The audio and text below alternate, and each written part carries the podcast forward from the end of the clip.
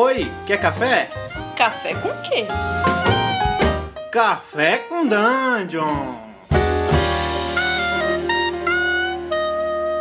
Bom dia, amigos do Regra da Casa. Estamos aqui para mais um Café com Dungeon, na sua manhã com muito RPG. Meu nome é Rafael Balbi e hoje eu estou bebendo um, um, cafezinho aqui com gosto de infância, com gosto de D&D, da época que D&D tinha uma linha imensa de produtos e para falar um pouco sobre, sobre essa gama infinita de produtos que estão sendo lançados agora com D&D, eu estou chamando aqui o Luiz Fernando do Jogo D20.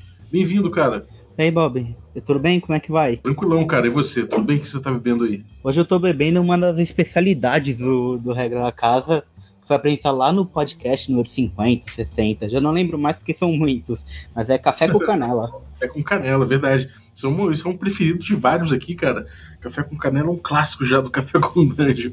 É, cara, você já, já participou aqui do nosso podcast falando sobre o Pathfinder é, é, segunda edição, né? E foi um programa que a galera curtiu muito. Mas agora você vai voltar para falar do Dungeons and Dragons mesmo, né? Da linha Dungeons and Dragons. A gente vai fazer um panorama dos, dos produtos aqui do que, do que a Hasbro tem licenciado em torno disso. Pô, já adiantar que o, o blog tá muito legal, cara. Você tem colocado muita coisa legal lá e eu, eu tive a ideia até de fazer esse podcast olhando o, esse panorama de produtos através do seu blog. É isso mesmo. A gente tem o uma planilha com, com produtos de, de RPG. A gente não, não se preocupa só com D&D, são todos os sistemas. E são mais de 500 produtos, é, 40 sistemas em mais, de, em mais de 30 lojas agora. E tem preço cotado em tudo quanto é lugar. É, RPG nacional, internacional, tem tudo lá. Quase tudo lá. É, isso é muito legal porque dá um, cara, dá, se você tá afim de comprar RPG em promoção, eu acho que não tem outro lugar para ir que não lá, cara. Vale muito a pena. Agora, sobre sobre D&D, cara, a gente viu que o D&D começou lançando caixa básica, né, aquela caixa do, de, de introdução. Ele lançou o Player's Handbook, né, os três livros básicos, o Player's Handbook, o, o DMG e o, o, e o livro dos monstros. E também foi lançando algumas aventurazinhas, né? É, como é que você acha que, é, ele começou? Assim, o D&D começou pequeno, né, quando ele começou a sair os produtos do D&D, parecia que ia ser só isso. O que, que você achou? Isso, é, é exatamente isso que, que você descreveu. No começo era, era bem pequeno, eles não tinham tantas pretensões assim. É, eu lembro que numa, numas conversas que eu tava caçando no, no, Facebook de 2014, 2015, o pessoal tava reclamando, pô, não tem mais aventura, tinha uma tinha um espaço, um espaço de seis meses entre uma aventura ser lançada e outra. Acho que estava na época do Out of Tabs e o pessoal não tinha mais informação de nada. E agora isso mudou totalmente. São, são livros entre três e três meses, em cada estação há um livro diferente. E em alguns casos, como no ano passado, foram quatro livros oficiais lançados, fora os produtos licenciados. É, eu diria que não só para D&D, mas para o RPG em geral, é a nossa época de ouro. É, parece que o movimento, o, mercado nunca teve tão movimentado assim, né? Agora, é, os, os produtos primeiros que eles lançaram, eles lançaram algumas aventuras, né? Todas elas meio ligadas a Forgotten, é, Forgotten Realms, que acabou virando o. Não sei, eles não lançaram o cenário Forgotten, mas lançaram aventuras disso, né? E, e, e também alguns kits relativos a personagem. O que, que foi, que, quais destaques você daria para essa, essa primeira fase do D&D, meio que testando o mercado? Parece que estava sentindo ali como é que a galera ia reagir à quinta edição. O que, que você dá de destaque?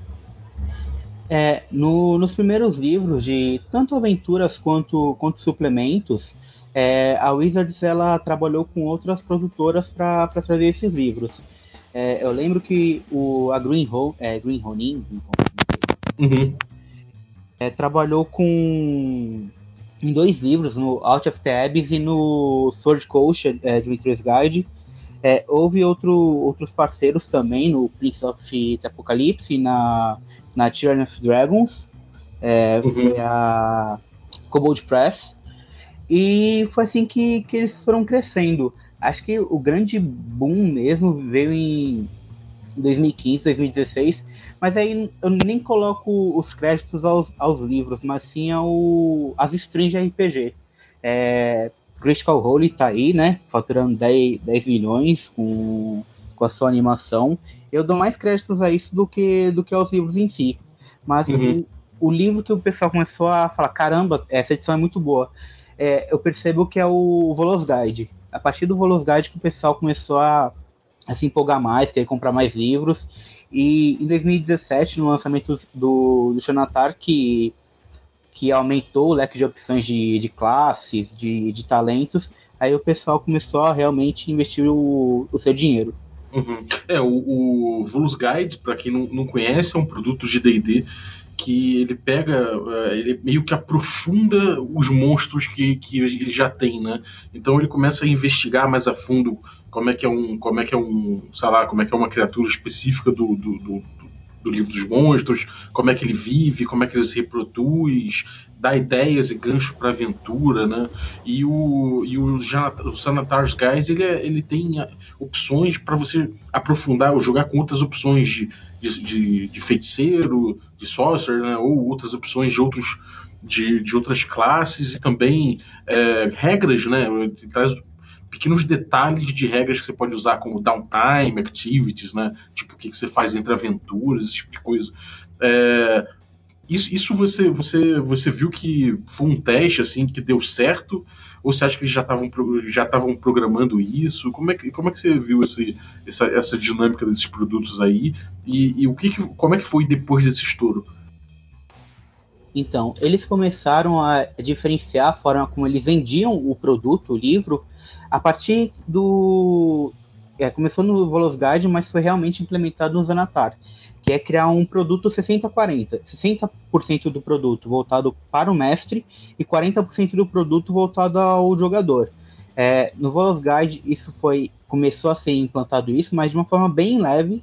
É, eles colocaram só opções de raça para os jogadores, o resto tudo para o mestre. E no Zanatar não. O Zanatar tem a primeira parte que é para os jogadores, com novos arquétipos, novas raças. E a partir da página 100, 110, eles só colocaram parte para o mestre.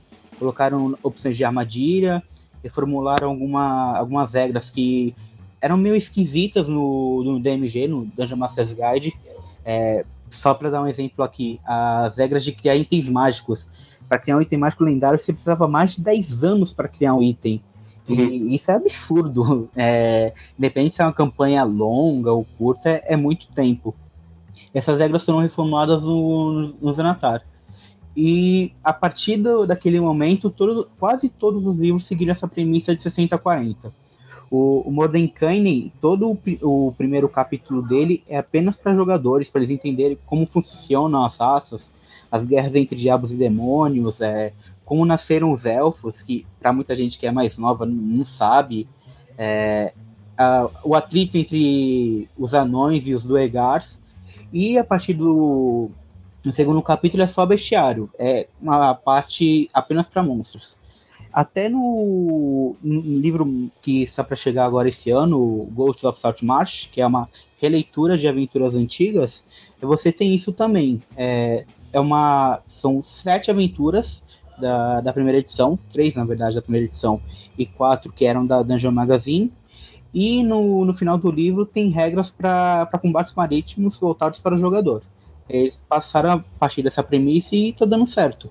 É, 2017 foi o melhor ano da história de D&D, é, financeiramente, e novamente isso ocorreu em 2018. Sim. Isso foi muito por conta das strings, né, cara? Que você falou até que, que começou há um tempo atrás, já com o Critical Role começando já a mostrar o poder e, e, o alcance da string. Mas não foi só o Critical Role, né? A gente teve bastante, bastante produto, produto em termos é, audiovisuais, né? Sendo lançados aí. A gente teve é, o Pax, que, que, tipo, que faz show, né? O, a galera se junta num teatro para ver os caras jogando.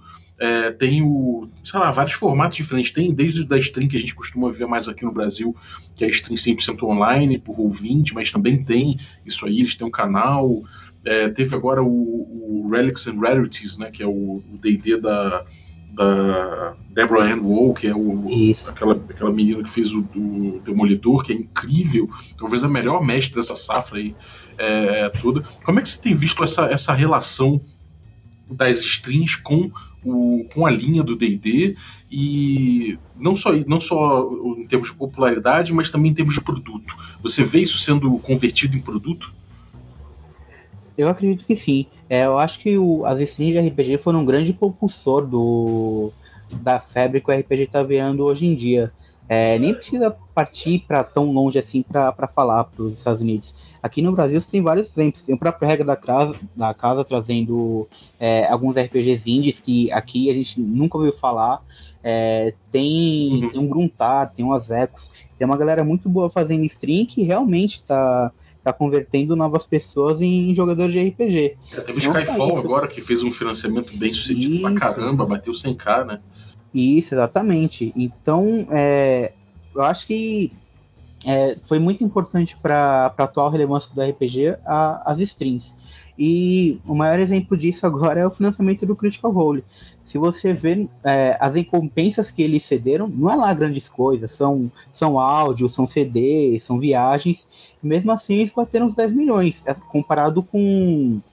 Se comparando com produtos e foram muito bem sucedidos no Kickstarter. Acho que está no top 5 projetos do Kickstarter. Uhum. Para você ter uma ideia, é, Shenmue 3, que foi um grande frenesi no Kickstarter quando saiu, era um jogo da Dream, do Dreamcast, um videogame já bem antigo de 2001, bateu uhum. 5 milhões de, de dólares.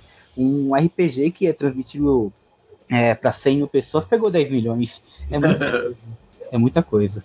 Sim, e cara, tem aí o, um produto né, que, que, que vem de lançamento aí para D&D que é, que é relativo ao, ao, PAX, né, que é o que é um livro que eles estão lançando, que é o como é que é o nome? É o Acquisitions Incorporated, né? Isso, Acquisitions Incorporated. É, o que, que, que, é esse material? Eles estão pegando material da stream, até, até a parte gráfica foge bastante. Eu vi a capa aqui, eu vou botar para vocês aí, que, porque o Xilando linkou essa capa. A capa já tem até um desenho diferente da, do que é o normalmente a linha do D&D, né? Isso, exatamente. O engraçado sobre essa capa é quando a gente posta, ó, é, foi lançado o livro tal, foi anunciado, o pessoal olha a capa e fala, meu, esse daí não é produto D&D, é, é, muito, muito distante do, do padrão que foi estabelecido até então. É, é, a Activision Incorporated é uma stream que foi fundada em 2006 e ela foi criada é, inicialmente para tentar aumentar a popularidade da quarta edição. É, isso não deu certo. E só que assim continuou quando migrou para a quinta edição. E a stream em si, embora a quarta edição não tenha sido um sucesso, a stream foi muito boa, o pessoal gostava muito. E também tem o fato de ser presencial também, pega um, um público mais distinto e tem uma pegada mais, mais cômica, mais engraçada, e o pessoal acabou gostando. O, o livro em si, ele é voltado para criar a organização Acquisition Incorporated no, no seu mundo de RPG. Essa organização ela é voltada para recuperar itens, digamos assim. Não, não são bandidos, literalmente, mas um, um, grande lema deles é: você pede, você solicita, nós recuperamos. É ficar pegando o item que foi roubado, ou roubar de alguém, matar, enfim. Eles ficam fazendo esses trâmites de ficar recuperando o item. E, e essa que é a proposta do livro. É criar essa organização no, no mundo. É, para quem gosta da customização, que é um grande ponto fraco de D&D, eles incluem oito novas ocupações no, no livro, é, secretário, mais para a parte administrativa do, da empresa, Christian Incorporated, e traz também uma aventura que vai dos níveis 1 ao 6. É uma aventura que se passa entre a primeira e a segunda temporada do, do A King, que é como é, é apelidado lá.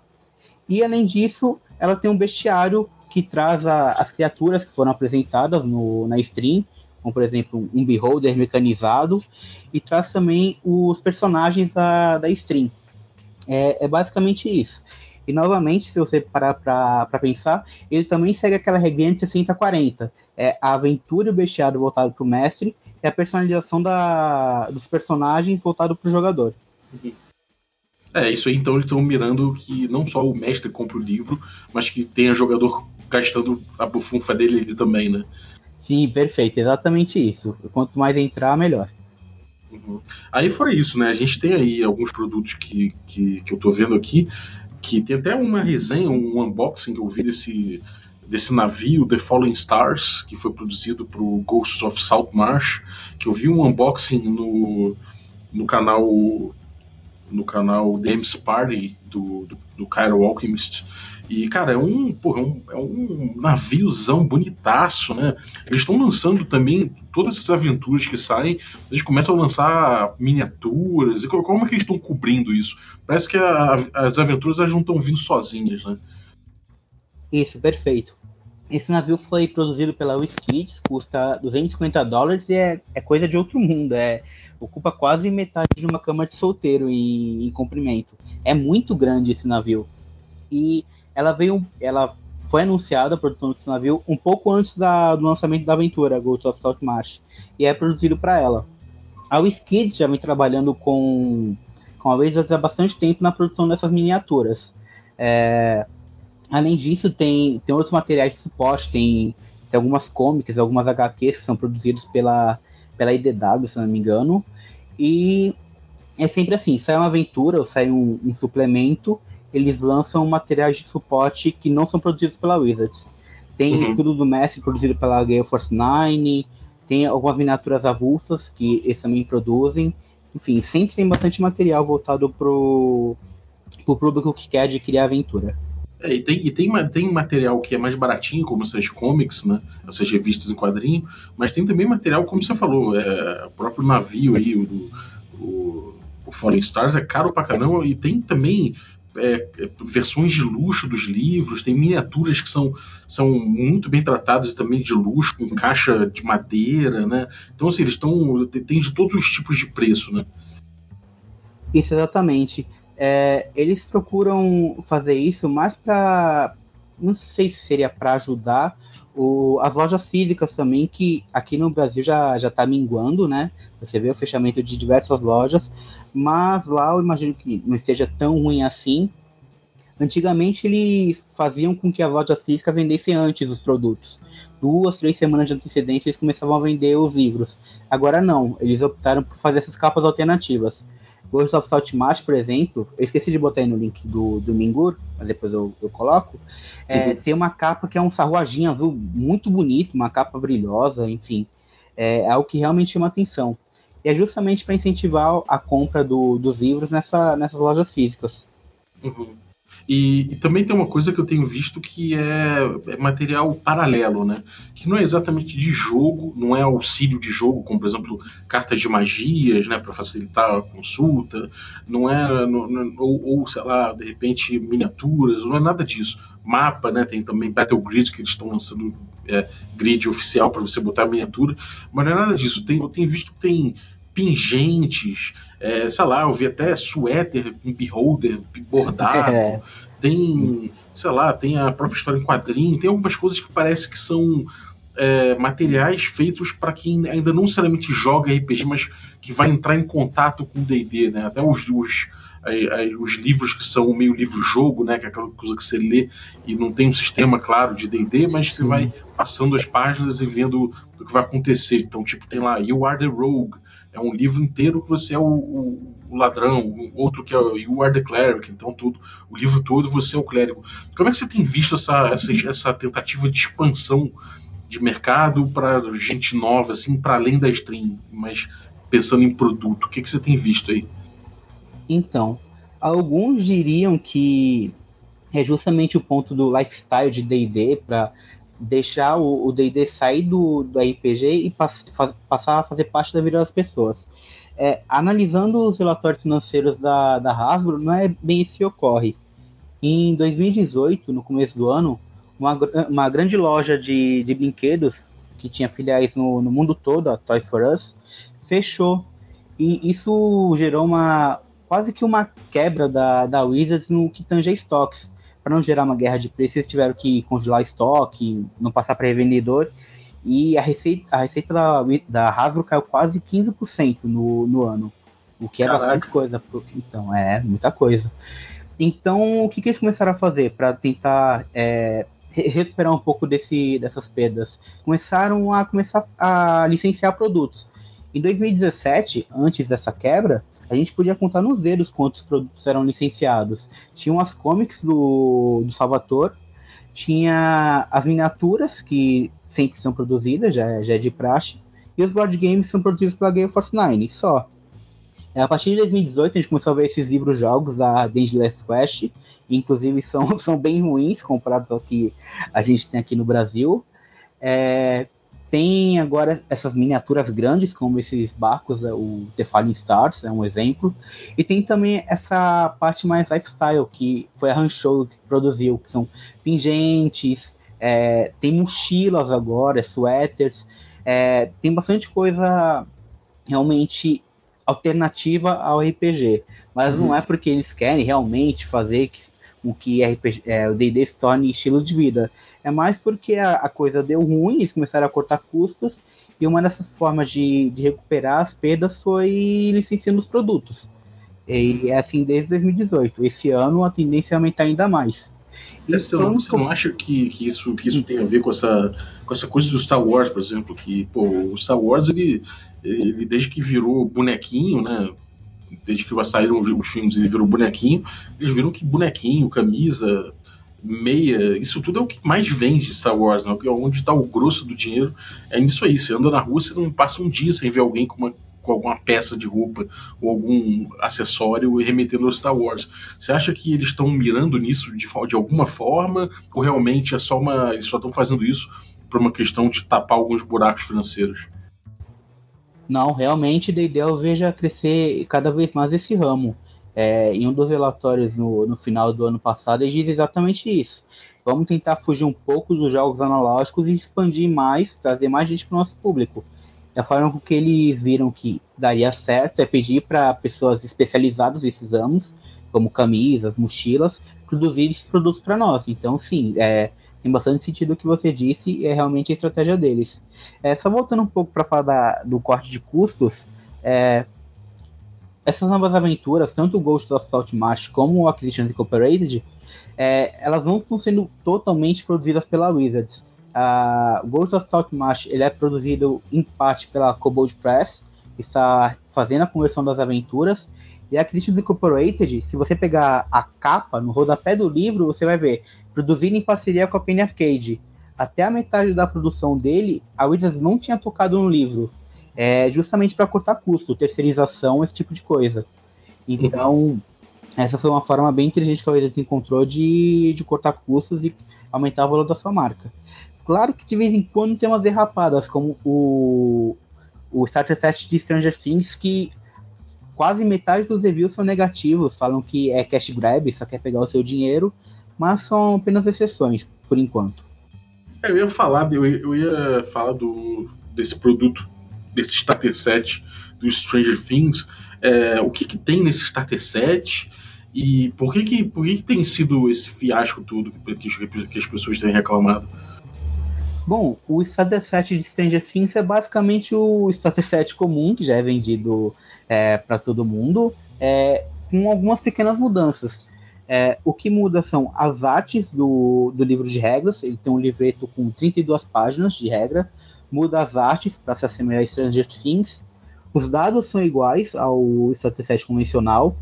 Eles incluíram duas miniaturas do, do Demogorgon da, da série, só que se você ver a miniatura, ela é bem porca. Quase não há diferença entre a, a miniatura que vem sem pintura e a pintada. Eles só jogaram só um tingimento na boca e tá certo. Além disso, a aventura, que deveria ser para iniciantes, começa já no nível 3. É, é literalmente uma one shot. E para um mestre iniciante começar a narrar é até um pouco difícil, porque ele tem algumas regras que só mestres mais experientes vão, vão conseguir fazer isso, executar isso com, com perfeição na mesa, como rolar dado aleatório para determinar um labirinto, para onde ele vai, se termina, se para, continua, esse uhum. tipo de coisa. Então ele foi bem ruim, bem ruim mesmo. Então, e, e esse, essa aventura não tem nada a ver com, com o, a, o, seriado, né? Com Stranger Things em si. Ou tem? Ah, não. Tem, tem sim. Eu, essa aventura se passa naquele. Uma parte passa no mundo real da série e outra parte passa no, no mundo invertido que também tem na série, enfim. Você explora esses dois planos. É, tem... Mas você joga com criança ou não? Você joga com um herói? Não, você joga com, com um herói que foi criado pelos personagens. O Mike criou, acho que foi um mago. Eu, não, eu nunca vi a série, então tô falando aqui de orelhada. Mas o Mike, eu acho que ele criou um mago e no Starter 7 vem a ficha do, do personagem que ele criou no nível 3 certinho. E também eles colocam as progressões para os próximos níveis, se, se mais decidir continuar a aventura. Ah, legal. É, a ideia é boa, mas não, a execução não foi lá essas coisas, né? Não, não foi essas coisas não. Bem pelo contrário. Uhum. É, mas tipo, o bom é que a, a, Wizards parece bem sólida para segurar essas coisas. Né? Então ela tem se dado luxo, ela pode se dar o luxo de errar aqui ou acolá, né? Sim, e até, até falando, o, esse Starter Set de Stranger Things, ele não vem com o selo da Wizards, ele vem com o selo da Hasbro. Eu não sei se isso foi. Certamente foi proposital, porque é, sempre vem com o selo da, da Wizards. Não sei se foi para evitar com que a Gale Force 9 é, licenciasse o produto e distribuísse em outros países. É, é, realmente muito estranho. O que a única sensação que fica é que foi o um produto muito aquém do esperado. Esperamos que isso não se repita nos próximos dias, para já cumprir na pré-venda. e, e, no futuro, cara, o que, que você tem visto aí? O que, que você acha que são as tendências do, desse mercado? E o que, que você tem visto aí de produto sendo lançado? Ou sei lá, é, que, você acha que provavelmente eles vão buscar? Primeira coisa, assim, cenário, parece que eles estão pronunciar aí alguma coisa relativa a outro cenário que não Forgotten, né? É, mas até agora o que a gente viu foi eles flertando com. eles fazendo material para Ravn Ravnica, né? Que é material de Magic the Gathering, então meio que querendo é, é, aglutinar um outro público, né? Que é o público de RPG e o de, de Magic. É, tem também algumas coisas que eles, por exemplo, a aventura lá, o Tomb of Annihilation, eles começaram a agregar, é, por exemplo, a Cererac, que é de outro, de outro mundo de Forgo de D&D, que é o Greyhawk. É, teve também o Ravenloft aí sendo abordado com, com o Strade, né, o Curse of Strade. É, mas o que? Teve o, o Eberron, né, tem o, com, com o Wayfarer's Guide. Isso. Mas o que, que, que, você tem visto aí de trabalho? Eles têm apontado para alguma direção? Eles vão deixar essas pontas, essas pontas meio soltas, sei lá? É, pô, não deu certo o Eber, então não vou mais fazer. O que, que você acha? Que, como é que você acha que, que eles vão amarrar essas pontas, se é que eles vão amarrar? E o que, que você acha que vem no futuro aí de produto? Bom, é, em maio vai ter um evento que eles estão intitulando T-Descent, T-Descent, é, e Diz o, o Sembiano, que é um fanático por D&D, sabe muito mais do, do, que eu sobre a franquia, ele diz que vem Planescape por aí. É, eu, como não tenho tanto conhecimento de cenário, por enquanto não cravo nada, mas ele já falou que é Planescape certeza. A arte é bem evocativa, tem anjos versus demônios ali ilustrado, então ele crava que é isso.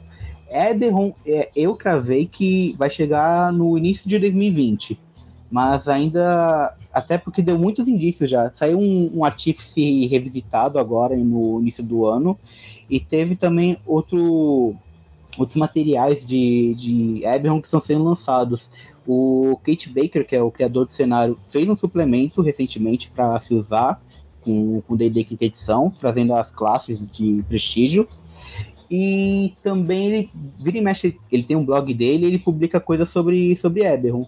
Então acredito que eles vão deixar as coisas que já lançaram para trás e vão se preocupar em lançar esses dois, esses dois cenários, tanto o Eberron quanto o Planescape. Uhum. E o futuro é muito positivo, pelo, pelo que eu vejo. Até outras marcas já estão começando a usar a quinta edição, como, como no Menera, que teve um financiamento agora de 600 mil dólares. E eu vejo esse futuro, o futuro muito positivo. É, há o temor de que ocorra uma, uma bolha. O, o Thiago Rosa do RPG Notícias fez um, um post sobre isso muito bom, sobre a bolha do, do antigo sistema D20 de 2003, 2004. E existe esse pequeno temor, mas um, não estou muito certo disso, porque as coisas mudaram muito. Como se financia hoje projetos de RPG, mudou. Eu acredito que não, é, por enquanto é especulação. Uhum. É, tem que ver, né? O mercado todo cresceu muito, né, cara? Antigamente o mercado era menorzinho, então com agora com, com o próprio D&D e as strings e tudo mais, o mercado realmente está muito, muito grande. Então talvez não, não role essa bolha, né? Sim, é, a gente tava até, a gente tem um grupo de D&D, eu, Sembi, uh, o, o Bode, que faz Tormenta, enfim. Ele estava discutindo que até um, um projeto que saiu agora no Kickstarter, de que você joga com corujas em D&D quinta edição, faturou um milhão de dólares. Meu, isso é, é de outro mundo, é, é muita grana. A gente nunca teve essa injeção pesada de dinheiro no cenário. É a primeira vez que isso efetivamente ocorre. É isso, cara. É, mais alguma coisa que você gostaria de falar sobre, sobre, sobre esse caminho aí do D&D, é, esse panorama de produtos e, e de intenção de mercado? Hum, não, a única coisa que, que eu queria destacar mesmo é que hum, com esses três, com esses dois últimos, dois próximos discos que vão ser lançados, o Ghost of Satmash e o Activision Incorporated, ninguém da Wizard está trabalhando nele. Então a gente pode esperar algo grandioso para esse fim de ano. Se for Planescape ou se for Eberron, certamente vai ser muito bom, porque, por exemplo, a gente não vê o, Mike Melrose no Twitter há, há quase três meses já. É verdade, cara, é verdade. Sim, deve estar trabalhando por caramba. O. Cara, que esqueci o nome do. O, o Jeremy também tá sumido, falando pouco, enfim. E com todas as, as produções desses dois próximos sendo terceirizado, certamente vai vir algo bom por aí. Eu só não sei o que é.